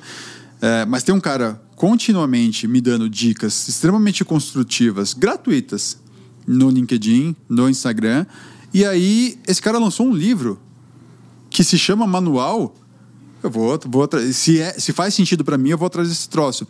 Então, é, eu não tive estratégia, eu já vi muita estratégia bacana, mas não combina muito comigo é, aparecer no vídeo e falar assim: compre meu livro, que a sua vida vai mudar nisso, nisso, nisso. Eu não, eu não tenho esse perfil, é, compre já, é, ligue já. É, eu, Cada um tem seu estilo, tá tudo certo. É, Até e- você- eu não você- acho que tá errado o outro. Tá- tá- você tá fiel ao seu valor de saber quem é você e usar suas Exato. habilidades. Mas o que, que tem funcionado para você Pra nesse mim, aspecto? tem sido muito que eu isso. adorei esse fluxo, né? É um funil, é uma sequência, né? A pessoa tira, tem um, é, é, tem uma recebe algo de valor prático e aplicado, e o próximo passo é um passo fácil de falar sim. É. Comprar um livro. Exato. né? É, tem um amigo meu que tem vários livros publicados, ele fala. Vender livro não é. Ninguém se sente agredido por você estar oferecendo um livro. Né? Uma É. coisa que. Tem, é, é verdade. é, tem uma, uma aceitação. Não é caro, né? Uma coisa é você vender uma mentoria, né? É. De, milhares, de alguns milhares de reais. Uma coisa é vender um livro de dezenas de reais. Né? É. bem diferente, né? E o livro, a pessoa sabe que é livro, né? Então Exato. o livro é livro, né? Então tem. é, Tem, a- tem um negócio meio mítico em cima do livro, né?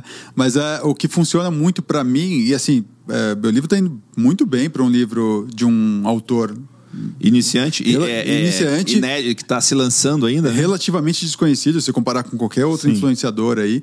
Você não foi no BBB ainda Não. e tal, né? e não casei com nem, mulher famosa. nem, das, nem, das nem das Olimpíadas, né? Não, Então- não. Mas é. E no país que não lê, né? Então Sim, é, sim, sim. é, tá- tem, tem sido um sucesso. E eu acho que é muito de. é, também casado com o momento. Então, é, o que, que funciona pra mim? Quem é o, o agente de influência de quem está com uma dor por falta de inovação ou transformação do seu negócio. Cara, talvez seja o vendedor da livraria. Que você fala assim, puta, eu tô buscando um livro assim, assim, assado. E aí tem muito trabalho de sentar com cinco, com dois, com quatro vendedores de livraria e falar assim, sou Arthur Rufino, tá aqui, o livro funciona assim, assim, assado, blá, blá. E, cara, esses quatro caras talvez sejam responsáveis por umas 100 vendas. E essas 100 vendas vão gerar influência em cima de outras pessoas. Fala assim, oh, li o livro do Arthur, tá aqui. Então, eu gosto muito dessa coisa mais orgânica. Eu não sou de impulsionar nada, eu gosto do Sim. orgânico.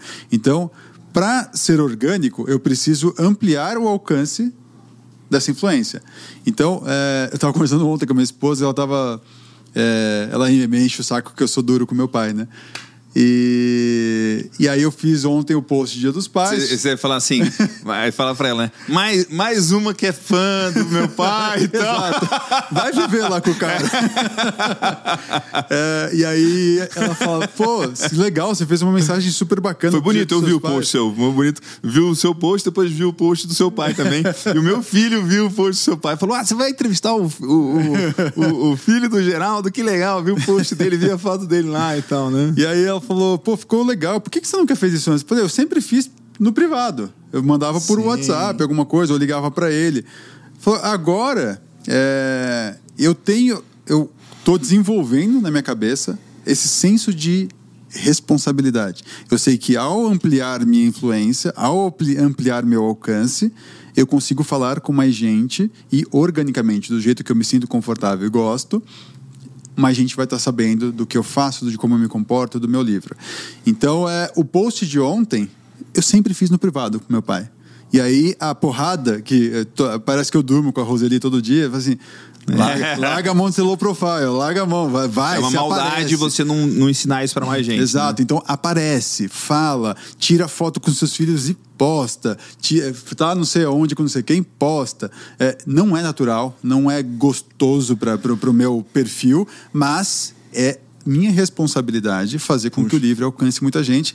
E já que eu gosto do orgânico, eu preciso me comprometer com as fontes que dependem dessa questão orgânica. Que legal que você trouxe isso, porque eu tenho uma dificuldade muito grande de postar coisas assim também. Uhum. Né? É, às vezes eu pego meio que um embalo, às vezes fica um tempo sem postar. E tem uma coisa assim de quanto mais legal tá a vida, menos tempo e lembrança você tem de postar, né? Exato. Você tá no momento mais maravilhoso do seu pai, a última coisa que você vai lembrar é fazer um stories com ele, né? Exato. É, tipo, então é. Aliás, essa- eu não fiz stories, a gente brigou comigo. então essa, essa, essa dinâmica é, é interessante do. E me fala assim, o que que. Qual que é o, o post, se você for lembrar, o post, ou a mensagem, ou o conteúdo que você que você produziu nesses últimos tempos, que você que de alguma forma você fala, poxa, esse aqui engatilhou super bem esse a continuação para ler o livro, para a pessoa se interessar pelo livro. O qual que é um- uma coisa que você é, que você postou, que você fez alguma ação de puxa vida, isso aqui deu certo, isso aqui é, acertei na veia de quem eu acho que tem que ler o livro. Foram dois. É, Um foi um grande é, marco na minha influência dentro de LinkedIn, que eu não vou lembrar exatamente como que eu coloquei esse texto, ou o contexto, mas era muito mostrando me, me, mostrando como um Arthur vulnerável. Então, um Arthur ah. que foi buscar terapia porque era tímido, porque tinha autoestima ruim, que se desenvolveu de forma X, de forma XYZ, e eu era tão comum ou extraordinário quanto você. Então, é, busque, né? É, não tá tudo bem, não tá tudo bem. Então, é, é, esse post foi tipo um alcance fora do comum. Sei lá, na época eu devia ter um alcance de uns 10 mil né, por post. Esse foi tipo 150 mil. Foi totalmente Caramba. desproporcional. E isso deu um super jump na minha influência. É... Às vezes é isso, né? Você está postando todo dia, uhum. com frequência, aparece um negócio incrível, mas só apareceu incrível porque você tinha consistência, né? Exato, exato. É... Outro não era post, mas foi esse post da, da vulnerabilidade fez com que a escola Conquer me convidasse para ser professor no Inteligência Emocional. Ah, que legal. E o Inteligência Emocional foi distribuído duas vezes com a minha participação Gratuito. de forma gratuita. Ah, como a ação da pandemia e tal. Cara, uma ação muito legal da escola Conquer, né? Virou um negócio na minha vida que eu não conseguia lidar com as minhas redes sociais. Era tipo 100 mensagens por dia agradecendo, de transformação, de mindset. Agora encontrei meu propósito, etc. E foi tipo, foi uma dedicação de 45 minutos do meu dia. Foi tipo um, um, uma aula que você deu online. Foi. E, e aí gravou, ficou gravado, ficou no curso. Foi um bate-papo super simples que estava lá, mas é, o que, que trazia de feedback? Arthur, você não vende fórmula e você se mostra vulnerável. Tipo, você Sim. tem os defeitos que eu tenho. Você só fala do Você é gente como a gente, né? Exato. Você é humano, carne e osso, não é o E você mostra com a maior simplicidade do mundo como você venceu esse defeito que eu tenho. E aí a galera apaixonou com isso, e aí, puta, explodiu ainda mais. E aí, por último. E é uma galera ainda mais engajada, né? O cara que tá fazendo um curso, que tá investindo não dinheiro porque era grátis, mas energia, tempo, é. foco, né? E aí você tem um público é, grande já, é, dentro do LinkedIn, é, que curte o que você escreve, que curte a sua, sua posição de vulnerabilidade, de não, não Deus, não gênio. É, e aí, quando lançou meu livro é, puta, eu tava amarrado para tipo, olha, meu livro aqui, eu não, eu não fazia. E a editora brigando comigo, etc. Aí a Sofia chegou. Porque tem uma galera que trava na hora que é. lança o livro, né? Eu conheço, tenho amigos que mandaram muito bem, tem amigos que, que não eu, foi. Eu e aí a editora travei. fica pé da vida, é. né? Pô, o cara tem um potencial, nosso livro impresso aqui não sai, né? Roseli deve ficar louca, né? Eu fiz um postzinho, tipo, segurando o livro. Ali é, o cara não trouxe o livro no meio da arena. Então... eu tenho certeza, a hora que ela assistir, ela vai brigar comigo. Olha, ó, pessoal da, da edição, aí vocês vão colocar um, um negócio, um vídeo aqui, eu tal, vou achar uma ele foto, aqui no, uma imagem aqui bonita assim, do, do, do, livro e tal. A gente vai fazer um, um, um, um mock-up 3D. e aí o. Roseli, tá falando do livro, Roseli. tô falando, pelo menos eu tô falando. E aí o que aconteceu foi que bom, a, Sofia, a Sofia, ela é igual meu pai. Sua minha filha. filha. Ela é igual meu pai. E ela é vendedora, e ela é envolvente. Ela Criança converte, né, cara? Porra. E aí a Sossô chegou um dia em casa e falou assim: Papai, eu tenho uma lição de casa que eu preciso gravar um comercial, preciso vender alguma coisa. Um pode ser um iogurte, não sei o que, blá, blá, mas tipo, eu não quero fazer o que os meus amigos fazem, eu quero outra coisa. Eu falei: Você quer vender o livro do papai? Uau. Ela quero. Cara, foi. Acho que eu gravei umas três vezes. Coloquei lá no suportinho. Aí ela foi lá pegou uma pilha de livros, organizou. Ela pegou. Ela foi na comunicação certinha, né? Porque uma criança. Cara, ela pegou tem anos, né? Duas, duas, duas fontes de iluminação. É assim, mesmo? Pegou Olha. o irmão dela, que é tímido, colocou do lado. Assim, olá, igual meu pai. Olá, pessoas. Esse aqui é o livro não sei o quê, blá blá. E ele, e ele fala pra para você transformar seu negócio numa coisa mais maneira, mais legal. Genial. E eu gravei para a escola, que era o trabalho dela. A hora que eu vi o livro, o vídeo, eu falei, caraca, Eu não dou conta velho. de fazer um melhor que esse, né? Caraca! A Roseli vai gostar. Aí eu mandei pra Roseli e ela falou assim, nossa, ela vende muito melhor que você. mandei pra gente, ela falou assim, Arthur, posso postar? Eu sei que é sua filha, não sei o quê, mas deixa eu postar? Cara, sei lá, o post que eu tinha feito com o meu livro teve, teve, lá 20 mil de alcance. Eu coloquei a Sofia, deu 120 mil de alcance. Caramba. E a Sofia vendeu o livro pra caramba. Um monte de gente tipo assim, não sabia quem era você, mas estou comprando aqui por causa da Sofia. É, e, o negócio viralizou. Nem ali. sei se eu gosto de você, mas da Sofia Exato, eu gosto muito. É. Exatamente. Então, é, é o espírito muito Geraldinho bom. tá ali, né? DNA, e né? ela não, vendeu é. pra caramba o livro, porque assim, meu público estava formado, tinha um alcance bom. Só que quando tinha uma criança ali vendendo, e ela vendeu muito bem, ela, ela, ela simplificou ainda mais o meu discurso naquele momento. Ah, eu, já, eu tenho três filhos, o Antônio está aqui na gravação e tal, já vai rolar que na, na, no meu livro vai ser eles fazendo vídeo aí, né, Antônio? Prepara já, é. Eles sabem melhor que a gente, sem dúvida. É, muito bom. E, e, já que você falou do, do curso de inteligência é, emocional, é, me conta qual que é uma sacada de inteligência emocional que é se você puder falar para o mundo e que é útil para você, foi útil para você e que pode contribuir? Cara, é, acho que a inteligência emocional é muito um aprendizado de, de você conversar com você mesmo, né? Então é. é ah, putz, hoje eu tô. Tô estranho, cara. não sei se eu tô nervoso. Vamos lá, Arthur, o que tá acontecendo? É, putz, não sei, blá blá. E de repente eu descubro, e isso acontece muito comigo, com frequência. Eu estava nervoso naquele momento por uma coisa que eu nem lembrava que tinha acontecido. Já estava resolvida, mas eu não processei. Ainda, tá, você ainda está revivendo uma parada que já passou. Já passou. E se não passou, muitas vezes a coisa não tinha passado ainda. Assim, mas é, é importante. Qual que é o tamanho disso? Vai mudar o seu dia ou sua vida se você deixar para lá? Puta, eu acho que esse vai, acho que esse não dá para deixar para lá. Quem era? Era sua mãe? Liga para sua mãe. Resolve. Né? Mãe, pô, isso aí não ficou legal.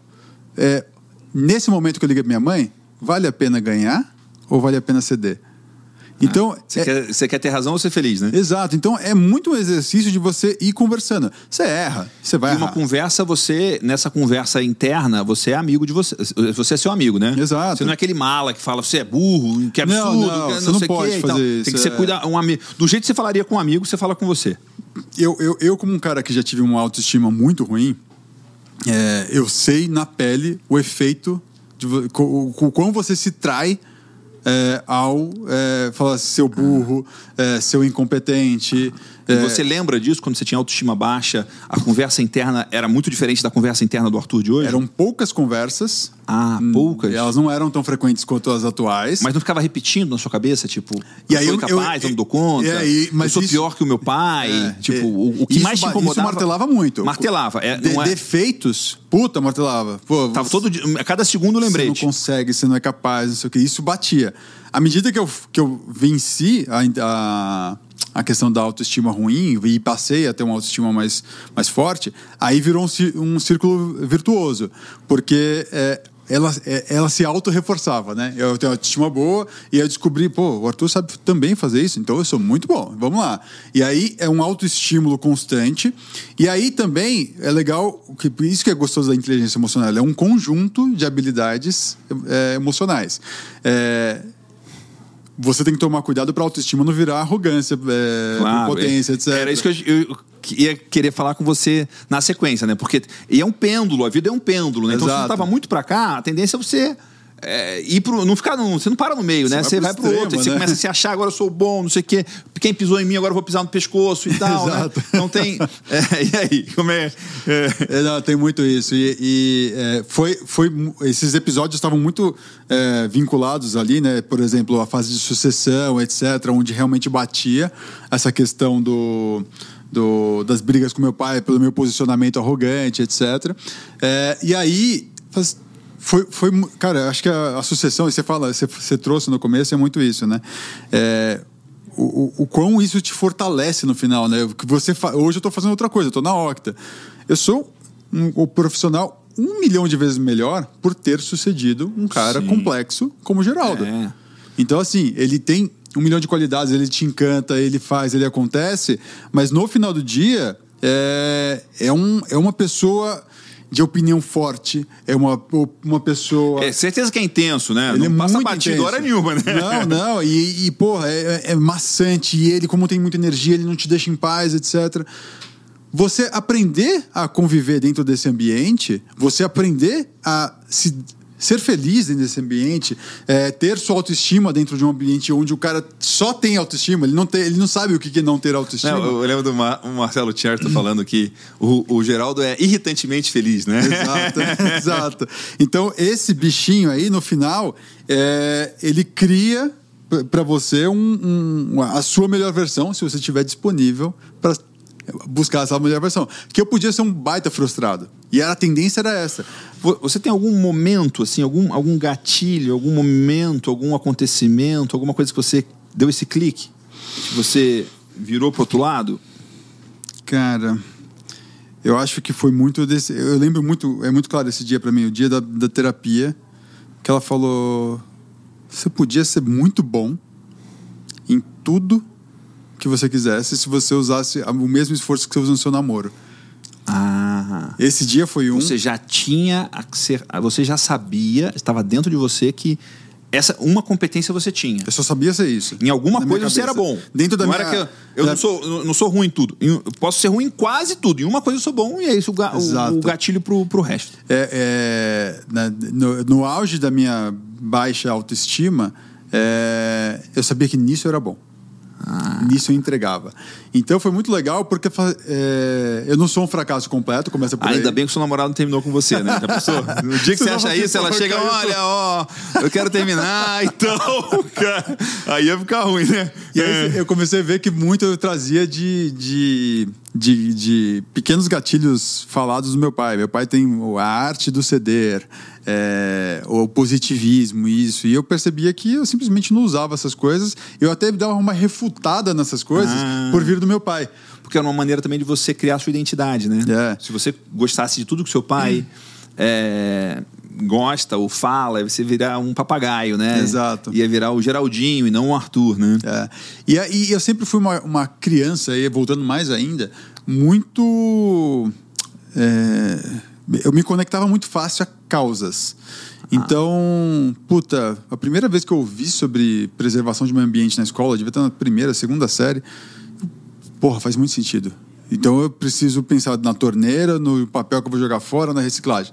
É, eu lembro de uma, uma empregada que trabalhava em casa que ela não sei se, eu, nem tinha eu não tinha nem maturidade para entender se era violência, violência doméstica ou se, se, o namorado era simplesmente um cuzão que traía mas eu formei ali e falei assim tá errado cara, como que um homem pode trair a mulher não porque ele ia ficar bravo né e Sim. eu criava essas noias com facilidade Sim. e aí em algum momento da minha infância foi antes de conhecer minha esposa tudo é, em algum momento dessas, dessas loucuras de observação, eu vi um, alguém perguntando assim: o que, que o mundo perde se você não estiver mais aqui?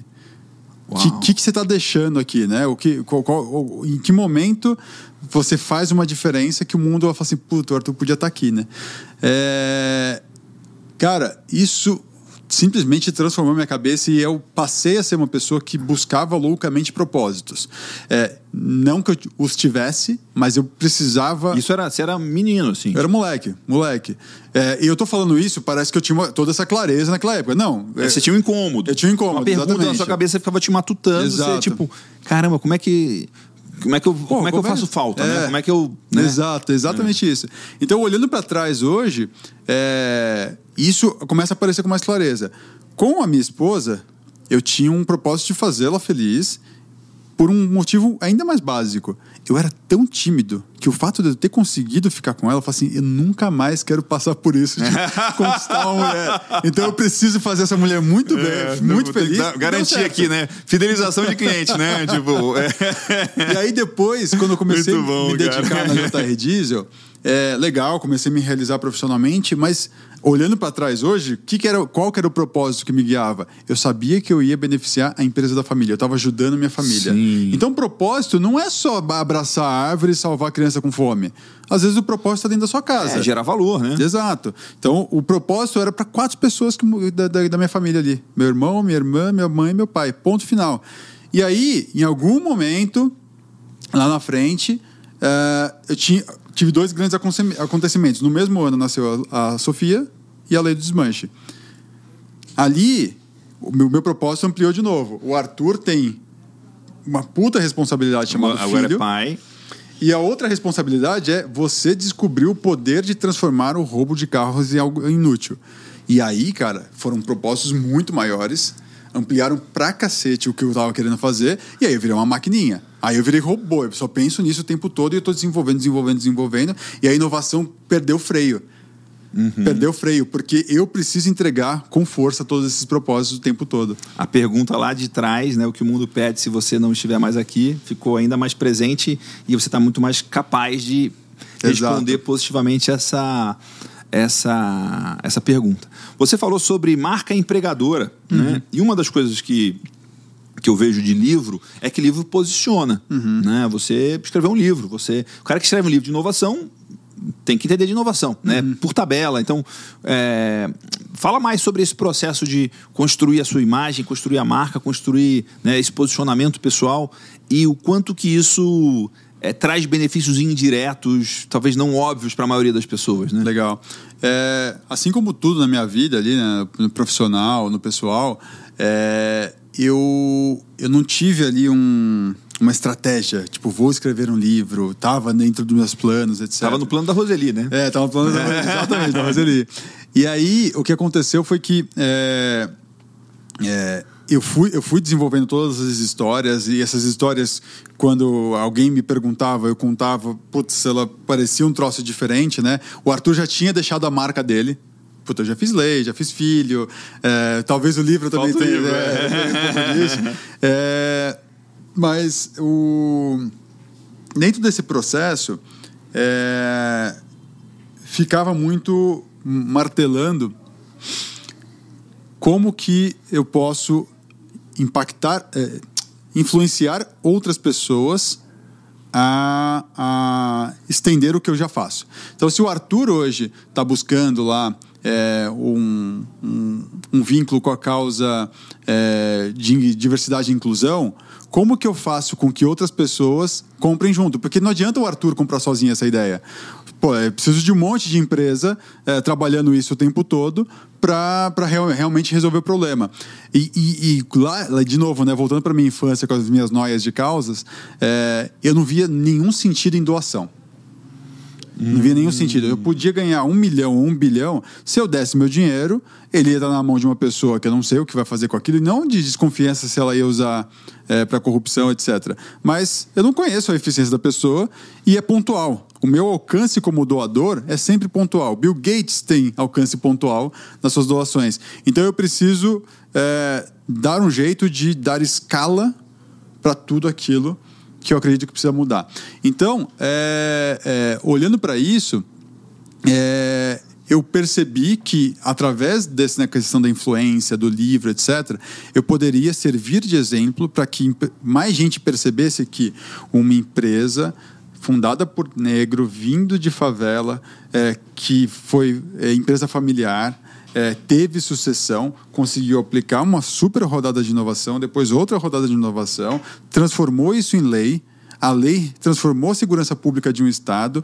Depois, para ampliar isso, finalmente, na terceira rodada de inovação, estamos falando de tecnologia, que é a Octa. Então, se o negócio tão marginalizado, tradicional e com uma origem tão improvável como a JR Diesel pode fazer toda essa trilha, Sabia que dá para fazer com o seu também?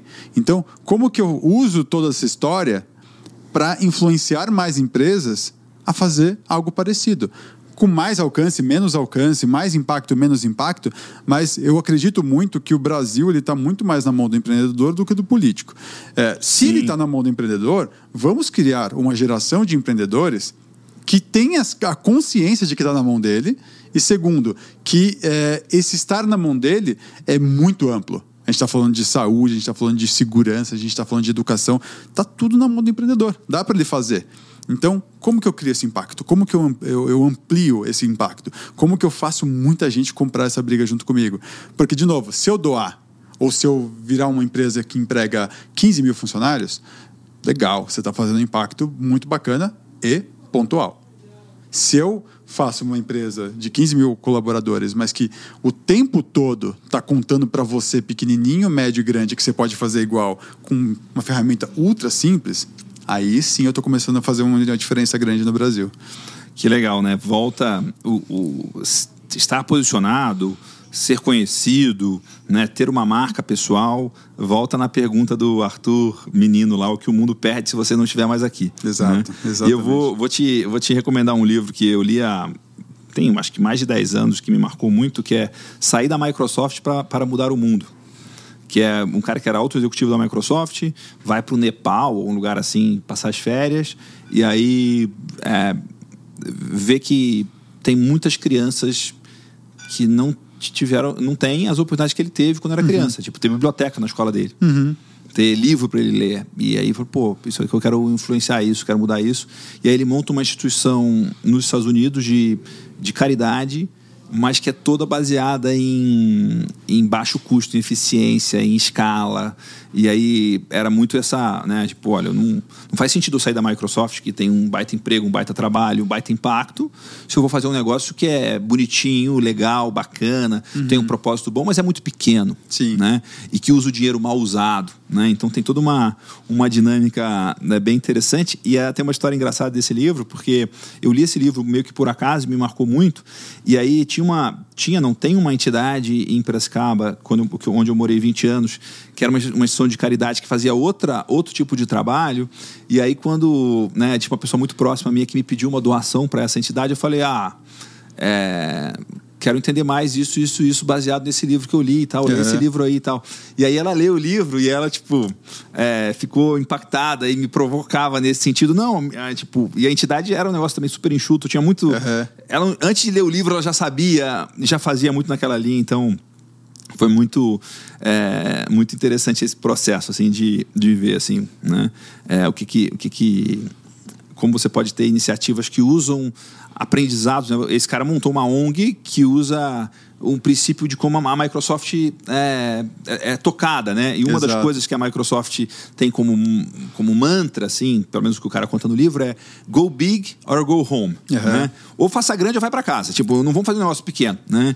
Então tem... Tô lembrando muito desse livro, ouvindo você aqui é, falar, é, né? Tem tudo a ver, é. tem tudo a ver. E o, o que que vem pela frente, assim? O que que... Quais são os próximos desafios, assim, de... de inovação aí? É, a, a Octa ela tem sido uma escola incrível para mim. Eu tenho um desafio de é, sair do modelo de gestão uh, empresa tradicional que é, tem, tem, um, ah, tem ritmo de crescimento, está voando de crescimento, ela cresce 30% por ano ali, né? E eu vou para um universo que cresce, crescer 100% por ano muitas vezes não é suficiente, né? Então é muito mais ágil, é outra pegada, é outro tipo de profissional que a gente, que a gente contrata. É, e tem muito dessa dinâmica que eu estou apaixonado pelo processo, que é a, o funding. Startup está o tempo todo captando rodada, não sei o que, blá blá. Então é, é eu, eu acredito que a Octa pro a Octa para os próximos anos, ela tem um, uma jornada incrível de crescimento, de posicionamento nesse mercado, de criação de, de, de novas, novas formas de negócio, de implementação desse negócio no Brasil de uma forma muito diferente. E... Quis aparecer aqui.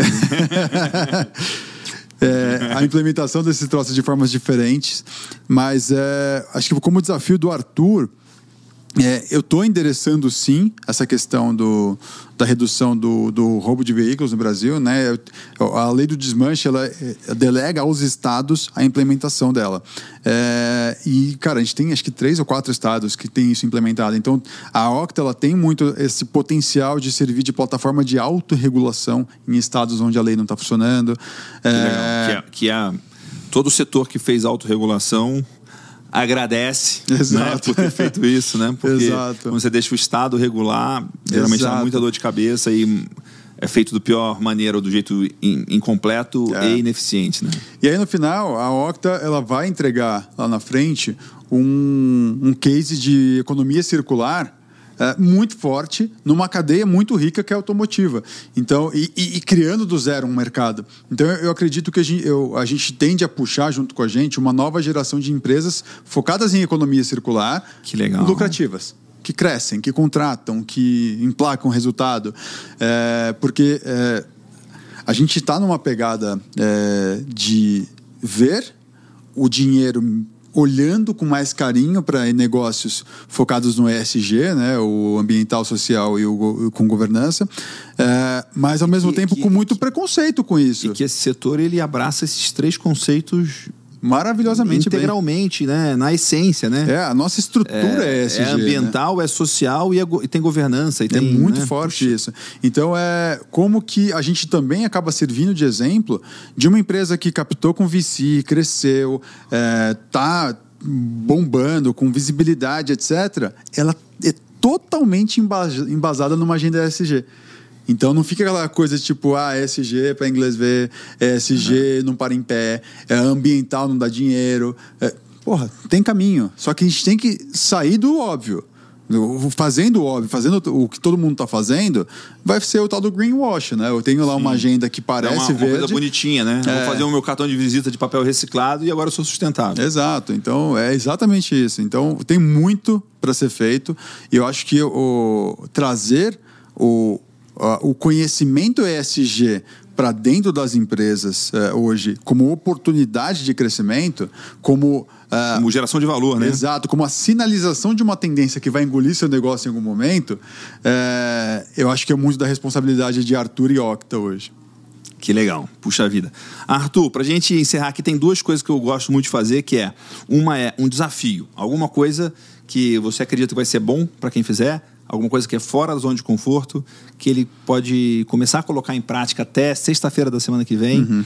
grande ou pequeno, mas que dê para colocar. Qual que é o seu desafio para quem está assistindo a gente? Cara, é pensar dentro do modo leigo. O primeiro capítulo do, do, do método do, do Criativo é o modo leigo. O que, que é o modo leigo?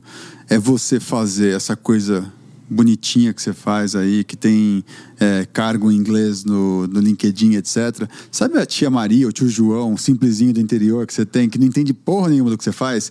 Se você conseguir explicar para essa pessoa com simplicidade o que você faz, você está dando super salto no, no ajuste de comunicação que você precisa para começar a inovar o que você faz. Tem um caso muito legal ultimamente, que eu, eu fui professor de um MBA de inovação no, na Universidade Federal de São Carlos, e eu tinha uma turma de bibliotecários. E eu, como 99% dos brasileiros, fui no mesmo preconceito de que é a senhora de óculos dentro de uma biblioteca. Esse é, uma, esse é um bibliotecário. E aí me caiu a ficha de que eu era um imbecil por pensar isso, é, porque se, antes o bibliotecário era gestor de grandes volumes de informação essa pessoa hoje chama cientista de dados, só que Sim. a formação se chama bibliotecário. Ah. E aí a grande questão é como que você transforma a visão que a pessoa tem de você, bibliotecário, em cientista de dados. Então, se você hoje é gerente de RH, qual que é outro nome que a sua profissão pode ter usando as mesmas habilidades que você tem? Simplificado ao máximo. Que simplificado, que explique a geração de valor e, e dê um contexto também mais novo, mais moderno ou mais útil, né? Exato. Porque tem nomes que comunicam positivamente, tem nomes que comunicam negativamente. Né? Exato. Então tem uma jornada aqui de como perceber o que você faz em outras aplicações, com outras explicações, mas na simplicidade máxima, para o tio João do interior, analfabeto, entender o que você faz. Que legal. Estou pensando aqui de fazer esse exercício para produtor de carne, para quem cria gado, né? Cara, tem N coisas aí, né? Tipo, um fazedor de churrasco, né?